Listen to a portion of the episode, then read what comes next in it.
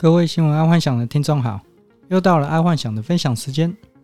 今天我们来看第一则财经新闻：阿富汗通货膨胀，货币狂跌，新任央行总裁竟然是退伍的战士。阿富汗目前因为海外资产被美国冻结，央行又禁止人民领款，因此造成银行挤兑，再加上疫情的关系，所有的原物料跟运输费都相对的提高。再加上阿富汗新央行总裁是军人，所以更造成人民恐慌，因此造成恶性通膨。但爱幻想猜，之所以塔利班要找军人来当央行总裁，我觉得他们应该是故意的，因为造成恶性通膨之后，才有机会去造成财富重分配。说到这里，听众可能不知道为何恶性通膨可以造成财富重分配。我讲一个台湾例子，听众可能就会知道了。在一九四八年，国民政府从大陆迁来台湾，那时候台湾突然多了很多人口，一时之间啊，万物齐涨，然后那时候的恶性通膨很严重。在那个时候，政府做了一件事，就是用四万块换成一块台币。在那一时之间呢、啊，在原本在台湾的有钱人一下子全部被财产重分配了，就是有钱人就变成没钱了这样子。一样的。阿富汗因为长期在美国的掌握中，将近快二十年，那么最快的方式让阿富汗的财产重分配，就是造成恶性通膨后，再重新发行阿富汗币就好了。而且重点是，现在的塔利班主要的财政来源是鸦片，也就是罂粟花，所以就算是阿富汗有恶性通膨，苦的也是人民，绝对不会是塔利班。所以自从柬埔寨转型作为观光国家之后，有人就接手柬埔寨的毒品王国的地位了。接手毒品王国的地位，当然就是阿富汗。塔利班之前为什么他所有的经济财源都被美国封锁，他还可以进一步有可以购买武器？当然，他就是就是种罂粟花嘛，就是鸦片。再来是娱乐新闻：崔佩仪泪诉晚景凄凉，后悔结婚，向儿子哀求：“我已经老了。”崔佩仪这位女星呢？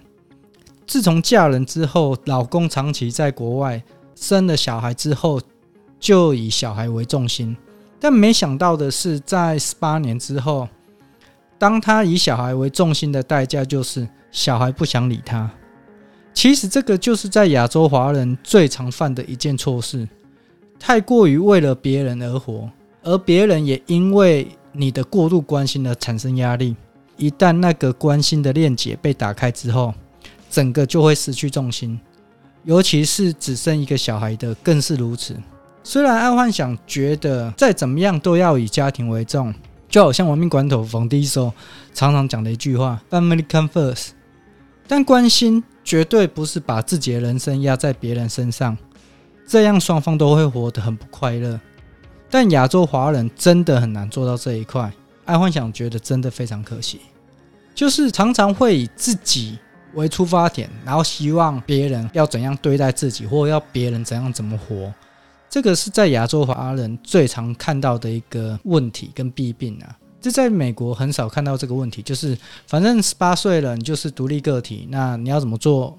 各人走呀，各人搭嘛。哎呀，在美国比较没有这个问题啦，啊，在亚洲华人会比较有这个问题。好，再来是运动新闻，大胆盗本垒，大谷翔平被保送两次，保两次盗垒。大谷翔平真的是超全方位的选手，除了投打双刀流之外，竟然还可以盗垒。这次竟然还是盗到本垒，真的只有夸张。我觉得大谷翔平真的要出一本自传，毕竟可以投打兼顾，还可以盗垒的，这个真的是稀有中的稀有。他的故事肯定会对正在努力的人有绝对性的启发。而且我觉得应该会大卖，像爱幻想绝对就会买来看。就是说他如何在投打跟盗垒都兼顾之下去完成他的训练，因为通常投手就会练投嘛，打击只会练准度嘛，怎么可能还会练跑步？因为你既然可以打全垒打，你就不用担心盗垒的问题啦，因为反正你都打全垒打啦。所以他的训练方式其实我还蛮好奇的，这个真的是可以出一本自传。好，再来国际新闻，反垄断调查未结束。美团透露恐获天价罚款。大陆美团因为在中国涉及数据反垄断的问题，所以他将来要面对的是天价罚款。但其实爱幻想觉得，对于美团这种超大型公司，只要是花钱了事的，基本上就是小事情。光去年二零二零年，美团的营收就有一千一百四十八亿人民币，所以光这个金流、这个利息，基本上应该就可以养活这家公司了。然后，更何况还掌握人民数据那一部分，就算美团遭到中央政府的天价罚款，我觉得也无所谓，反正就罚钱了事嘛。其实最怕的就是中央政府不是花钱了事就这么简单。毕竟这一次中国的 BAT 三巨头啊，算是触犯到大陆政府的逆鳞，因为目前大陆政府是要 BAT 这些科技大厂啊，把他们的人民数据把它交出来。一旦这些科技大厂把人民数据交给大陆政府之后，那么大陆人民的食衣住行就是掌握在政府手中了。这个应该会比电影中的机械公敌还要可怕。你就想想看嘛，你这个人不管你去哪里消费什么，或者是你做了什么，全部在政府的掌握之中。其实这个是非常可怕的一件事情，因为这个数据流目前应该还在科技大厂手中，但一旦科技大厂把这些数据流交给政府，那就可能会有一些问题啊，因为毕竟就等于是他掌握了你的人生。好，再来是第二则国际新闻。欧元区通膨飙创十年新高，三大股市均收跌。欧元区的通膨创新高，这不是废话吗？